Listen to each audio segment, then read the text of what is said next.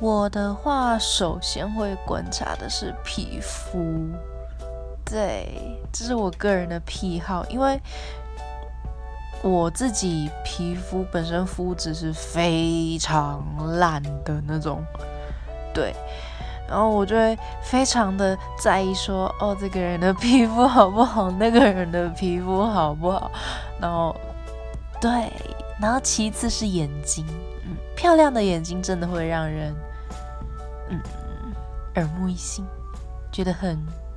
心情很好，对，就这样。